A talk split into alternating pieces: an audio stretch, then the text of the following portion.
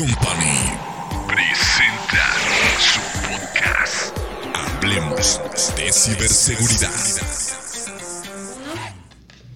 Hola, bienvenidos a otro episodio de Hablemos de ciberseguridad. En esta ocasión nos acompaña mi queridísimo Gabriel Reyes. No sé si se acuerdan de él en un capítulo anterior, que es nuestro chileno, ya somos multiculturales. Ay, nos dijo que, les, que le gusta de México que no. Pero el día de hoy traemos otro temita que a ustedes yo creo que les va a gustar mucho. Y el tema es inteligencia artificial en la ciberseguridad. Para empezar, pues ahora sí, preséntate Gabriel. Hola, ¿qué tal a todos? Eh, mi nombre es Gabriel Reyes, bueno, aquí ingeniero de seguridad y networking de, de Sigisa. Eh, hoy vamos a hablar de un tema bastante interesante y bastante en boga eh, que está actualmente, que es la inteligencia artificial. Eh, ¿Ya entramos? Sí, claro. Vale, entonces vamos a empezar con la primera pregunta y pues nos vamos por un sentido básico. ¿Qué es la inteligencia artificial, Gabriel?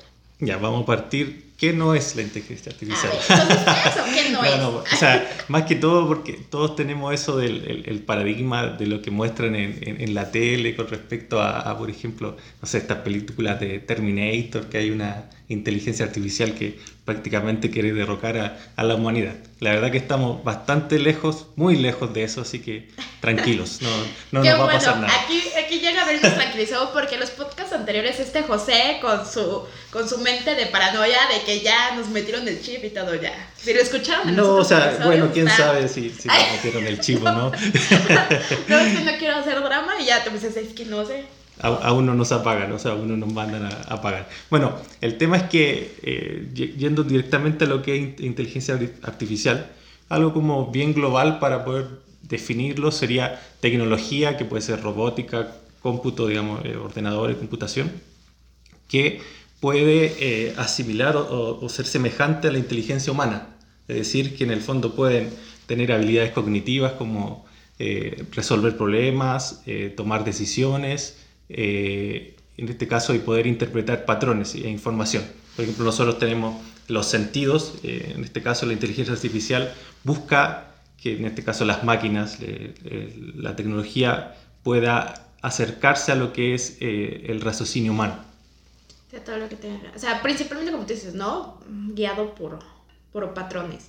Entonces, bueno, ya, ya tenemos la definición de qué es la inteligencia artificial y qué no es la inteligencia artificial. No Claro, es Terminator. No tenemos un chip. Entonces, la siguiente pregunta, ¿cómo se clasifica o qué tipos de inteligencia artificial hay? O sea, eh, digamos que si uno revisa como la documentación, eh, pueden existir varios, varias formas de clasificar la inteligencia artificial.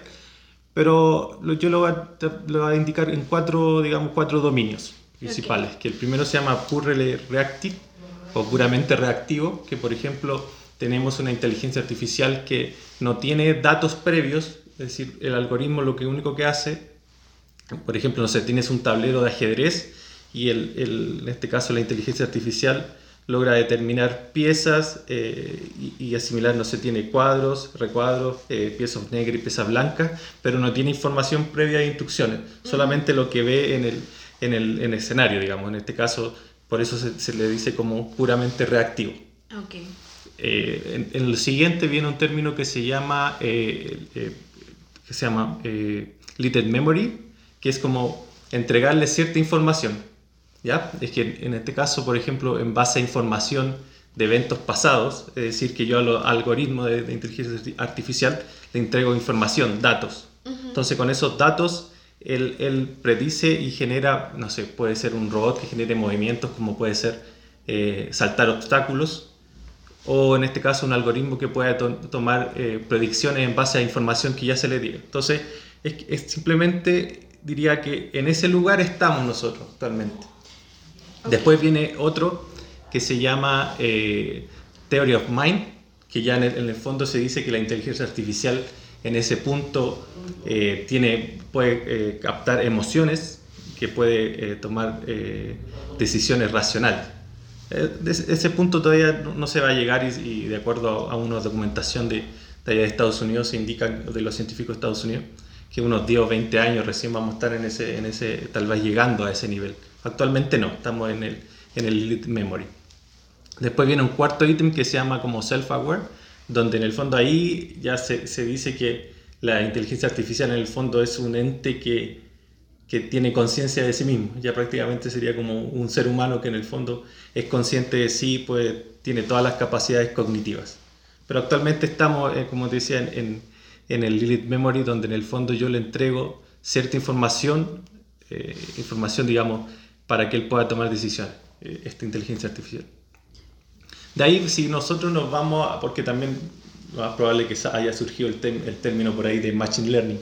Ah, sí. Eh, eso, bueno, digamos, va muy orientado a, digamos, que está la inteligencia artificial y Machine Learning vendría siendo un dominio eh, dentro de lo que es inteligencia artificial. Claro, que es como eh, conocimiento o en el fondo aprendizaje automático o autónomo, que en este caso vendría siendo lo que es Machine Learning. Después está Deep Learning, que en el fondo va más orientado a, a redes como neuronales, donde hay una, una conexión tipo eh, eh, lo que pasa en el cerebro. ¿no? Exactamente. Entonces van intercambiando información y en el fondo ya son algoritmos mucho más avanzados de inteligencia artificial.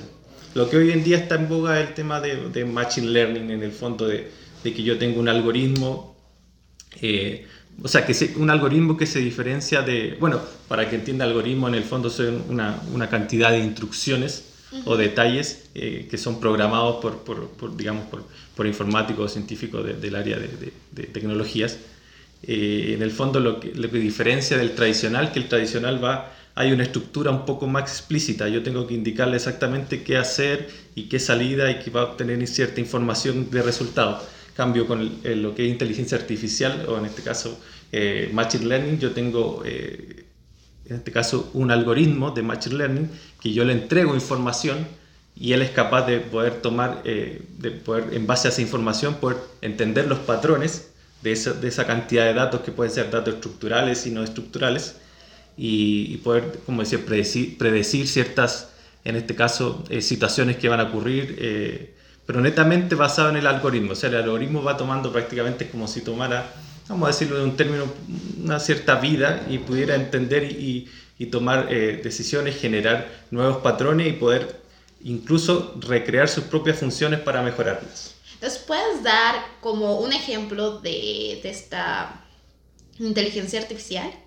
como qué sería, no sé, aquí dentro de la parte de la ciberseguridad o en general. O sea, por ejemplo, en general, eh, eh, lo, lo, que es inteligencia artificial o cómo se está utilizando hoy en día en tecnología, por ejemplo, Machine Learning. Eh, no sé, tú buscas en Google y Google te genera recomendaciones en base a, a, tus búsquedas. Ahí, por ahí por debajo está corriendo, digamos, ciertos algoritmos de inteligencia artificial. Que por tu comportamiento de búsqueda, ¿no? Exacto, comportamiento de búsqueda en base a las cookies que tú dejas, que son los rastros que quedan cuando tú visitas algún sitio. Ya también tienes, por ejemplo, lo que es Waze, esta aplicación para la navegación, o sea, para el, el, digamos, el manejo eh, y en el fondo también se alimenta de un algoritmo de inteligencia artificial y va, y va compartiendo lo que es la información en tiempo real. Sí, ahorita que te ahorita es del Waze, bueno, yo utilizo mucho Waze y lo que siempre me doy cuenta es que ya también registró mucho mis movimientos y a pesar de que yo tengo registrado que tal lugar es mi casa o que tal lugar es mi trabajo, él ya lo registró tanto de tal manera que sabe que cuando yo llego aquí es trabajo. Inclusive me dice, ¿te vas a dirigir a Sigisa o ya vas de regreso a casa? Y ya, o sea, tiene exactamente cuál es mi casa, cuál es mi trabajo y yo sin registrar nada, o sea, con los puros movimientos que hago. Claro, exactamente, porque va entendiendo que tú te mueves de un punto A a un punto B, y a la vez, bueno, después de un punto B a un punto C, pero entonces va, va sacando en conclusión la frecuencia con la que tú visitas esos lugares. Y el tiempo que te quedas, ¿no? Exacto. Porque igual, lo mejor ya pagaste el Waze y ya desde que, que otra vez lo vuelves a aprender, no sé, ya pasaron ocho horas y dice, ah, entonces es su trabajo. Y ya después de aquí no se conecta hasta el siguiente día, entonces quiere decir que es su casa. Claro, exactamente. Entonces, por ejemplo, ¿qué otras aplicaciones, digamos, de, de uso más común vendría siendo Siri, la, la, esta asistente que tiene los, equipamientos de, sí, de, Apple. Alexa, Cortana. Exacto, sí, Cortana, bueno, por temas de juego, Cortana es mi favorita. ¿eh? Yo quiero una Alexa, no sé. ah, claro, Alexa del tema de, de Amazon, ¿no? Sí, no sé. Como que me cae bien. por ejemplo, también hoy en día hay, hay muchos sitios que tienen, por ejemplo, no sé, sitios como Telmex, donde en el fondo tienen que estar atendiendo una gran cantidad de, usuarios y mucho más ahora con el, con este, el mundo que estamos viviendo ahora de, de COVID y, teletrabajo. eh, y obviamente una saturación que hay, eh, obvio, de, de, los temas del uso de Internet. Entonces hay un tipo botnet que tú en el fondo tú le indicas qué problema tienes y te va dando posibles soluciones y va, va registrando, va tratando de interpretar lo que tú escribes. O sea, en el fondo eso va a ir mejorando cada vez mucho más. Pero esos bots también se ven en, en, las, en ciertas tiendas o en, en páginas de soporte. son las partes de bots, no? Claro, por debajo hay un bot, un robot que en el fondo va interpretando lo que tú escribes en el chat. Pero tú, pero tú tienes que ponerle, bueno, atrás de esos votos la parte de cómo contestar, ¿no? Los, claro, los exacto. Porque yo, o sea, nosotros tenemos bots y bueno, yo manejo mucho la parte de bots aquí en la parte de Sigiza y pues yo tengo que dar los comandos, pero antes de eso pues yo tengo que ver anteriormente todo lo que las personas que quisieron comunicar o se quisieron comunicar o las dudas, respuestas y ya ahí yo tengo que hacerlo diferente de cómo va. Sí, o sea, en el fondo, lo, lo, digamos, cuando esa tecnología más avanzada que va orientado por detrás con, eh, con inteligencia artificial, en el fondo haría que tú no tengas que prácticamente generar esos comandos, sino que el, el, directamente el chat eh, en base a inteligencia artificial ya interprete la información. Ya, claro. ya interpreto yo, yo no tengo que interpretar, ya no tengo que estar ahí a ver, analizar. O sea, claro, porque tú actualmente le tienes que decir, cuando me digan esto, yo digo esto. Entonces uh -huh. hay una respuesta así como, como, como decía yo, de los algoritmos tradicionales uh -huh. de, de, programación. En cambio, con la inteligencia artificial en el fondo, tú tienes un pool de información, tú ya le entregaste, no sé, el diccionario sí. al chat. Y tú hazlo. Claro, en el, en el, fondo, o sea, obviamente que siempre va a haber algo que hay que customizar y hay que, eh, digamos, ajustar. Pero en el fondo va basado en eso, que, que el, el, algoritmo en el fondo puede interpretar lo que es el dialecto humano. Ahí ya está en el fondo acercándose a lo que es eh, nuestras habilidades eh, comunicacionales y cognitivas. Así es. También, bueno, más bien esa es como una opinión. ¿Qué opinas tú? No sé si escuchaste del famoso caso de Facebook que hizo como sus bots y que empeza, empezaron a hablar uno entre ellos y empezaron a hacer su propio lenguaje que los tuvieron que apagar. Ah, ya, sí, sí, bueno, vi esa... esa ¿Qué tal? Esa, o sea, esa... a mí sí me dio como miedito. Sí, bueno, eso es lo, lo, la aclaración que yo había hecho, digamos, al principio con respecto a lo, a de estas películas y así. Pero claro, o sea, a ver, yo siempre pienso que empresas tan grandes como, como Facebook, Google, no sé, IBM, en el fondo nos muestran una, una pincelada de tecnología que, que ellos ya... Porque hablo, yo cuando hablo a nivel productivo, yo lo que está hoy en el mercado, pero eso son netamente investigaciones Acción, privadas. Ajá, tienen como ya un análisis, una investigación. Claro, ya están de seguro con, con, sacándole provecho al, al equipamiento de, de, de eh, tecnología cuántica y a la vez también, el, obviamente, lo que es el Big Data y a la vez esta eh, inteligencia artificial. Claro que esa inteligencia artificial lo que hicieron fue generar su propio lenguaje para que en el fondo el ser humano no pudiera ver lo que ellos estaban conversando. Sí, es prácticamente como crearon su propio dialecto, su propio idioma eh, y en el fondo era como que era su propio método de seguridad, entonces conversaban entre ellos, sí, los tuvieron, los tuvieron que apagar. No. Pero eso es lo que nos contaron, claro, si uno lo pone, se pone a pensar. Sí, sí. Ah.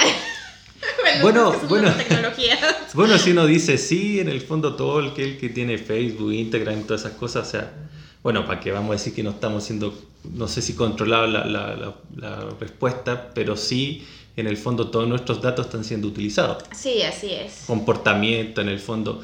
Eh, Todo tu comportamiento digital.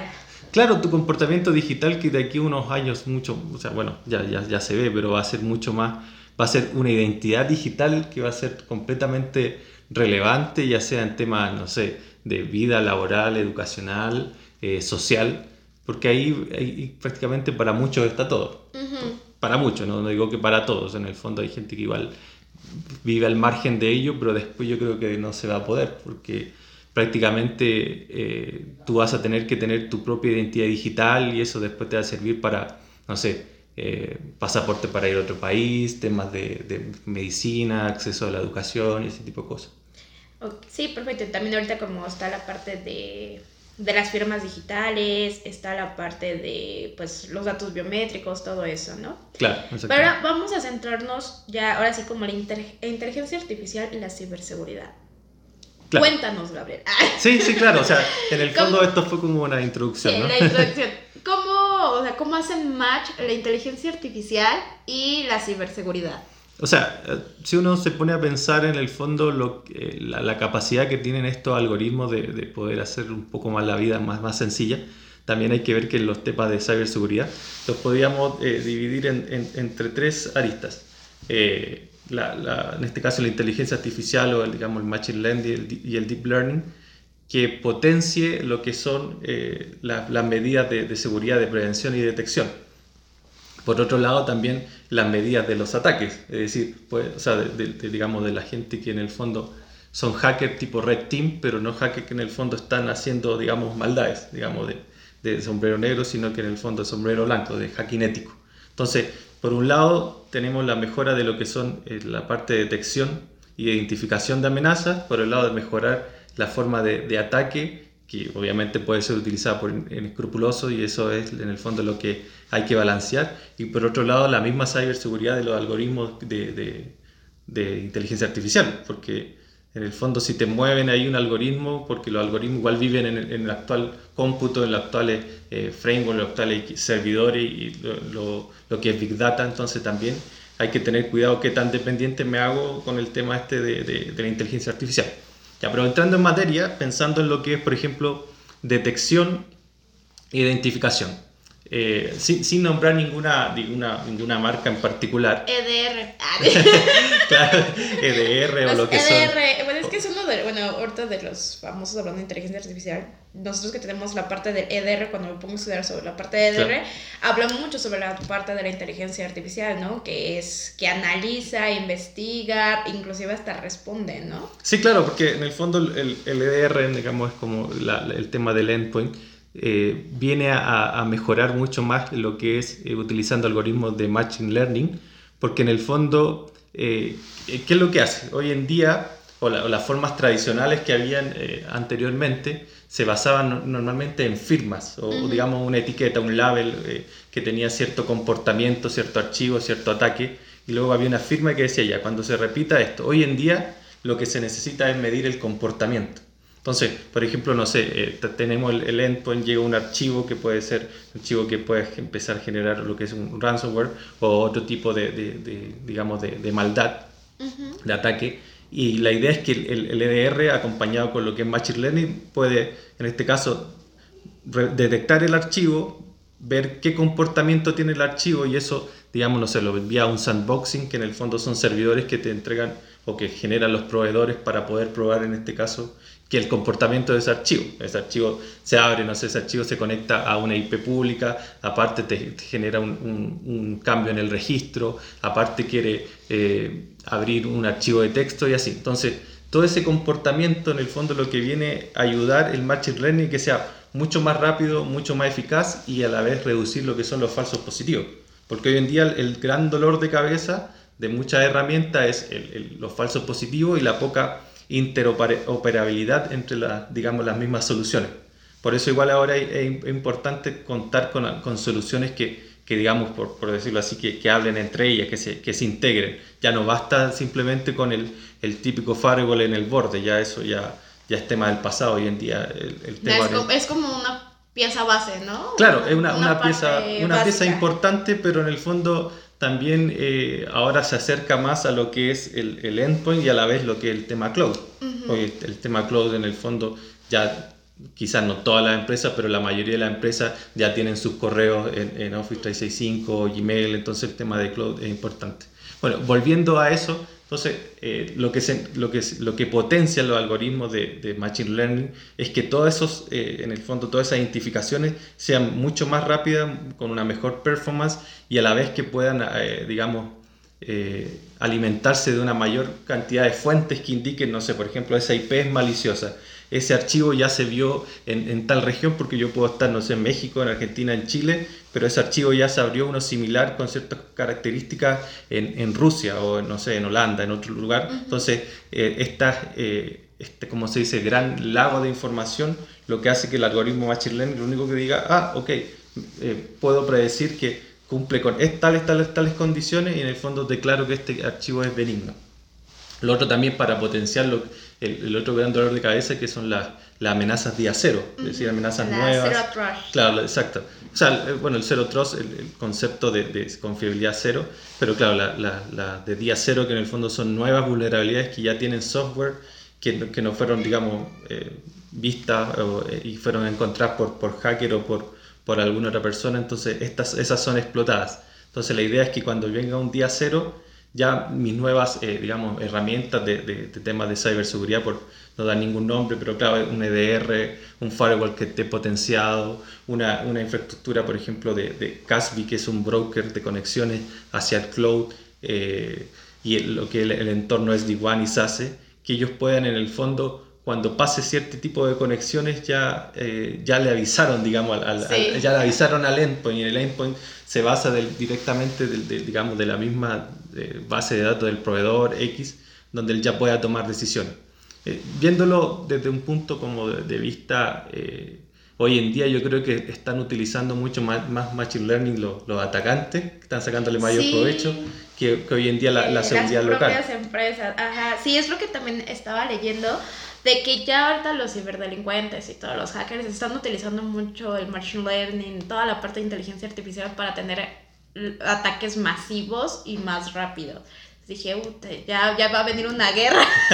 bueno, eh, una guerra digital, vamos a ponerlo así. Bueno, hoy en día en el fondo el clima de guerra digital, eso ya, ya se vive. O sea, en el fondo, si tú, eh, hay unas aplicaciones que uno ve por, internet que te muestran, por ejemplo, en tiempo real los ataques y son prácticamente, están, o sea, en tiempo real todo el tiempo, en, segundos, que, que, Estados Unidos, Rusia y así. En el fondo, la, la, las temas como digitales... Eh, son, bueno, en el fondo, por eso en el fondo se entiende que hoy en día la, la, parte digital para un país es una infraestructura crítica. Antes no se conocía, o sea, la infraestructura crítica era la, las, no sé, las comunicaciones, el tema del, del en este caso, los, suministros de luz y así, y hoy en día la parte tecnológica pasa a ser importante. Entonces, el, lo que es los atacantes, porque, por ejemplo, en ataques, si detectan, no sé, en tiempo real, que, no sé, se conectaron 50 eh, firewall eh, de tal marca al, al mundo, digamos. Entonces, con ellos ya saben dónde redirigirse exactamente sus ataques y ya le saben las vulnerabilidades y en el fondo lo que hacen es, eh, ser más eficientes en sus ataques. Y es por eso que en el fondo a, nivel de defensas también hay que ir como equiparando. Sí, hay que ir como metiéndole más... ¿Cómo se dice? Moverla ya las tuercas para seguir apretando más, ¿no? Porque eso sí es una parte súper importante. Pero no sé, o sea, yo sinceramente apenas estoy viendo como esta parte de, de la guerra digital, vamos a llamarlo, en la parte de ciberseguridad, hackers contra eh, blancos contra negros. pero yo creo que eso, o sea, eso sí viene desde desde antaño, pero ahorita está más sonado. No sé si soy yo, pero es lo que más suena ahorita. No sé si por la pandemia que casi se vino a mover como un 90% digital en nuestra vida aproximadamente, eh, por eso lo escuchamos más. Sí, o sea, en el fondo lo que pasa es que con esto de la pandemia ya se empezó a tomar la importancia de lo que era la, la, la ciberseguridad de lo que era en el fondo la digitalización de la empresa eh, y obviamente que antes de dar el paso de digitalizar tu empresa también tiene que ir de la mano con la parte de infraestructura tecnológica y en este caso la, ciberseguridad. Entonces sí, hoy en día eh, digamos está muy, muy digamos de moda a nivel marketinero y a la vez eh, la importancia porque cada vez crecen más los digamos los, los, los hackeos porque las personas están en sus casas con sus laptops, antes estaban en la oficina y en el fondo sí había mayor protección pensando en el resguardo de la oficina. Ahora que esos usuarios están algo más aislados, en el fondo la idea es no tenerlos aislados y ser, ser parte. Por eso en el fondo se dice que ya el perímetro, que es donde hay el firewall, se, se, perdió porque ya se abrió muchas aristas, porque eh, tengo un usuario conectado también en diferentes partes eh, territoriales, ya pueden ser nacionales o internacionales. Entonces, por eso un buen endpoint y en el fondo, aparte de un, endpoint, en el fondo saber qué está haciendo ese usuario, eh, que, en el fondo simplemente puede acceder a, las aplicaciones corporativas y así. Y, bueno, el, como decía, el, Machine Learning también hay que entender que como está dentro de un equipo de cómputo, está dentro de los actuales servidores, también hay que tener el resguardo de seguridad que tengamos también cuando se implemente más allá de los temas de ciberseguridad tal, tal vez, de lo que es la ciberseguridad orientada al, a la inteligencia artificial, porque, por ejemplo, alguien te puede mover alguna, por decirlo así una forma, una, una, pieza en el algoritmo y en vez de detectar, eh, eh, no sé, eh, 100% de amenaza o un 99% te mueve el algoritmo y te deja entrar Casi todo, tu hueco ahí, ¿no? Claro, porque imagínate una vulnerabilidad en un firewall que sea justo del algoritmo de, de, de Machine Learning que detecta, no sé, el tráfico anómalo de, de justo IPs maliciosas que, te- que estén generando, no sé, ransomware. Oh, Entonces lo- ah. ya, ya encontraste una evasión. Y obviamente eh, los hackers ya están potenciando el uso de Machine Learning para los ataques, entonces va a, va a ser... Ahí mucho más abren fácil. esa, ese hueco, abren esa vulnerabilidad para ellos. Eso por darle un ejemplo así como bastante como global y, y- y simple, pero puede ser.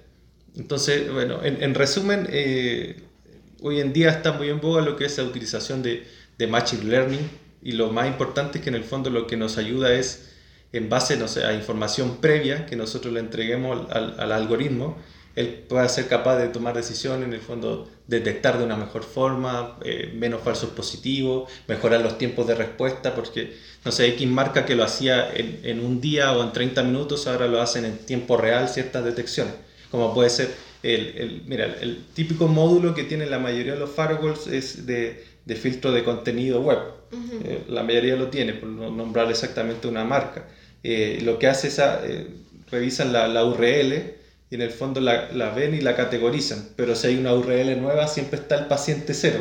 Entonces el paciente cero es el que, el que en el fondo eh, se va a conectar a esa URL y después van a detectar que es- en este caso tiene algún, eh, es malicioso. Entonces ahora con la ayuda de Machine Learning, en el fondo te ayuda a, detectar que esa amenaza, digamos, eh, del paciente cero pueda ser detectada y ese man- se ve el, el comportamiento de esa URL. Entonces Como se de, bloquea joven, en pásale, línea. la, le dicen a la URL, ¿no? Joven, pásale por acá, vamos a checarlo. Claro, exactamente. Y Sí. no, pues ya, ¿no sabes qué? Tú sí estás bien mal. Sí, o sea, en el fondo ahí se, se bloquea porque, eh, no sé, eh, como te decía, se categoriza la, la información y a la vez eh, eh, esa es la, la- la parte como simple y, y que funciona como tradicionalmente. En cambio, con algoritmos de, de Machine Learning en línea, en el fondo se puede detectar exactamente si hay una, una, no sé, una anomalía y se genera más que una firma, sino que en base al comportamiento se realizan los, los bloqueos. La todos son por comportamientos, patrones. Y como te dices, ¿no? Ya tener un firewall sí es una base de tu ciberseguridad o de tu seguridad informática, pero pues al final eh, ya está todo interconectado y pues tenemos que proteger cada una de las cosas, no integrar una solución en la otra solución en la otra solución para que ya esté así como sea todo tu campo protegido. Claro, o sea, por ejemplo, hay una herramienta que se llaman SIEM, que en el fondo lo que son como un syslog potenciado, que lo que hacen es correlacionar eventos. En el fondo son algoritmos que también se potencian con lo que es Machine Learning. Y, le, y, por ejemplo, tú tienes tu red y actualmente nos envías los logs de los switches, de los routers, de, de ciertos servidores y de tu firewall. Hoy en día hay que sumar eh, las conexiones de igual, las conexiones VPN sitio a sitio, las conexiones VPN con tus proveedores también y lo que ahora el tema cloud. Entonces todo eso llevarlo a, a, a lo que es eh, las infraestructuras tradicionales, yo creo que cada vez vamos a ir acercándonos mucho más rápido a lo que es cloud, porque necesitamos como un punto central y no tener muchas, como se dice, muchas eh, eh, pantallitas con dashboard y en el fondo perder mucho tiempo a la hora de interpretarlo. Es por eso que el Machine Learning viene a ayudar a que eh, el analista o la gente, de, los ingenieros de seguridad se enfoquen en tareas tal vez más críticas y más importantes y que esto, la automatización, dejárselo al, al Machine Learning. También por, hay ciertas marcas de orquestadores, entonces un orquestador de seguridad lo que, puede lo que permite, en el fondo, que es, no sé, generar la típica regla de, de bloqueo, generar, eh, no sé, trabajo repetitivo y que lo haga esa, esa herramienta de orquestación. Órale, pues está, está bien chido todo eso. Y pues recuerden, ¿le sacan dinero o los convierten en dinero? Ah, yo soy una amarillista, ¿no? Necesito mi periódico. ¿Algo más que quisieras agregar, Gabriel, antes de terminar este, este episodio? Eh, no, o sea, principalmente que, que la verdad que el plus del, del Machine Learning, que es un tema que, que hoy en día está, está pegando mucho, en, entender que, que no vamos a llegar a eso aún, que quedan 10 a 20 años más o menos, de acuerdo Sí. a, a un documento por allá de, de- de- de científicos de Estados Unidos, a que en el fondo la inteligencia artificial prácticamente se asemeje mucho a lo que es el comportamiento netamente del ser humano, pero sí hay, hay, hay similitudes. O sea, quiero, quiero detallar otro, otro caso, por ejemplo, porque en verdad esto de la, de la una aclaración, esto de la inteligencia artificial no, no es un tema nuevo, es un tema que está ahora en boga, pero no es un tema nuevo, es un tema antiguo. Lo que pasa es que hoy en día, como tenemos el Big Data, tenemos la capacidad de poder procesar una gran cantidad de información estructurada y no estructurada. Hablamos de estructurada, típica base de datos, información, y a la vez no estructurada que puede ser de correo, del TikTok, del Facebook, de muchos tipos, de muchas fuentes de, de, de, información. Entonces, eh, hoy en día es como estar como el escenario ideal donde la inteligencia artificial está tomando un plus importante y a la vez, bueno, algoritmos, la cantidad de datos que hay en el, en el digamos, en el mundo para poder ser eh, eh, correlacionado y a la vez las velocidades de Internet o las velocidades que están eh, cada vez creciendo. Ahora con el tema este del 5G y después el futuro 6G, obviamente el, el, el, celular también va a estar conectado en tiempo real prácticamente, bueno, como hoy en día, pero se suma a lo, a lo que son los equipos de IoT o de, de, ¿cómo se llama? De Internet de las Cosas. Yo no sé por qué, pero le digo lot. Siempre la I la confundo con la L, no sé por qué. y yo lot. La not. yo lot. Y me dice, ¿qué es la primera sigla? Yo, I, y es Internet. Y dice, entonces, ¿por qué le dices lot? Y yo, mm, lot. y ahí va a tener que haber una capa adicional también de, de seguridad, obviamente, para poder, eh, en este caso, diferenciar y entender las conexiones que vienen de estos equipos y estos equipos también van a estar enviando información y después va a ser crítico que, que no sé, haya un, no sé, un refrigerador que esté conectado a internet, que esté regulando la temperatura, la, la, no sé, la, electricidad del hogar. Eh, que te apaguen la luz. Claro, que te apaguen la luz, o lo bueno ahora vas a ver que es un, es un hackeo y no que te están, eh, te vienen a tirar las patas, como de los pies. Eh, entonces, otro ejemplo, por ejemplo, una empresa bastante grande, conocida, lo voy a decir Microsoft, y todos tenemos equipamiento de, de Windows. Eh, lo que ellos también es potenciaron y utilizando una cierta herramienta, eh, podían predecir, por ejemplo, un comportamiento anómalo de si tú normalmente, por ejemplo, te conectas al correo o alguna aplicación y siempre lo haces de, de en este caso de la oficina, de, de ciertas ciudades, de cierta, eh, digamos, geolocalización. Si después viene una conexión en África, o sea, a no ser que tú te hayas ido de vacaciones o algo así, en el fondo es, anómalo. Entonces ahí también se aplican ciertas como capacidades de lo que es eh, inteligencia artificial o machine learning para, más que todo en el fondo, procesar y sacar algún tipo de, de veredicto entendiendo que eso es un comportamiento no normal. De hecho, eh, Chrome también, o, el Gmail, cuando tú te logueas desde otra dirección, también te, te dice, te pregunta. Dice, sí, me acuerdo que me manda como una alerta que dice, alguien intentó entrar a tu correo, ¿no? O alguien intentó entrar a tu cuenta. Y dice, eres tú y te pone una geolocalización.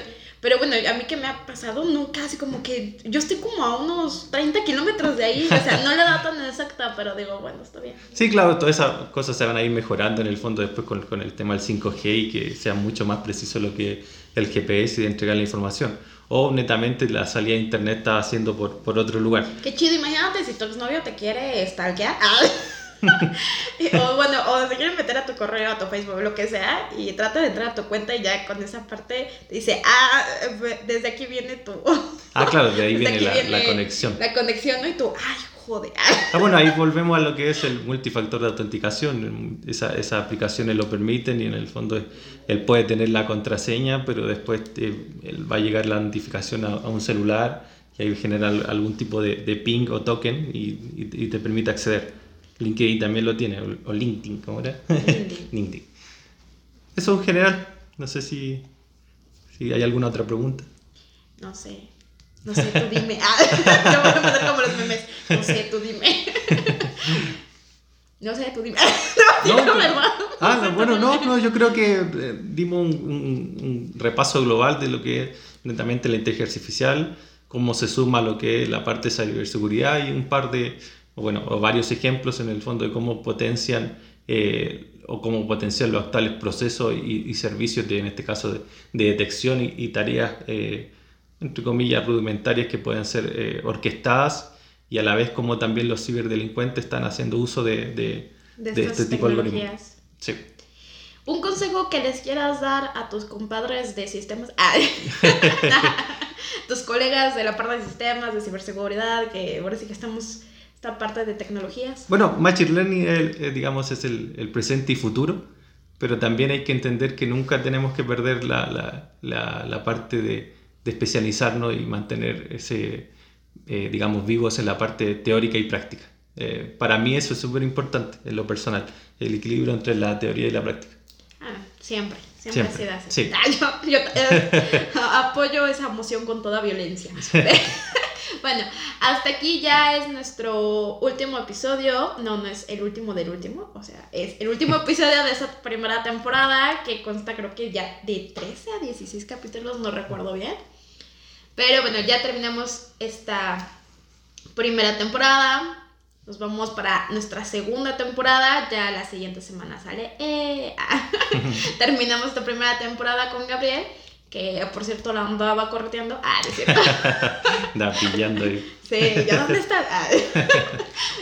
Pero muchísimas gracias por acompañarnos. Ya saben que nos pueden encontrar en LinkedIn como Sigisa. Ya ahora tenemos nuestra tienda de e-commerce ya la cerramos y pues todo, todo también esas licencias, pero las van a seguir viendo en nuestra página de sigisa.mx, ahí podrán ver lo que estaba en Sisagi, la tienda de e-commerce y pues igual todos nuestros servicios. Ya pronto también traemos otra modalidad, bueno, no, otro servicio que es la parte de firmas electrónicas para... Ahora sí que también de la, de la parte de la ciberseguridad también entran las, las nuevas de las firmas electrónicas y pues también por ahí se tiene que que asegurar. Entonces ya próximamente también estaremos hablando de estos temas. Y pues me toca agradecerte, Gabriel. Muchísimas gracias por acompañarnos, hablarnos de, de, este tema, de que, pues, como tú dices, no es el presente y es el futuro. Y pues ya estamos aquí. Entonces, por mí, muchísimas gracias. Gracias me encantó terminar este, este, este primer, esta primera temporada contigo.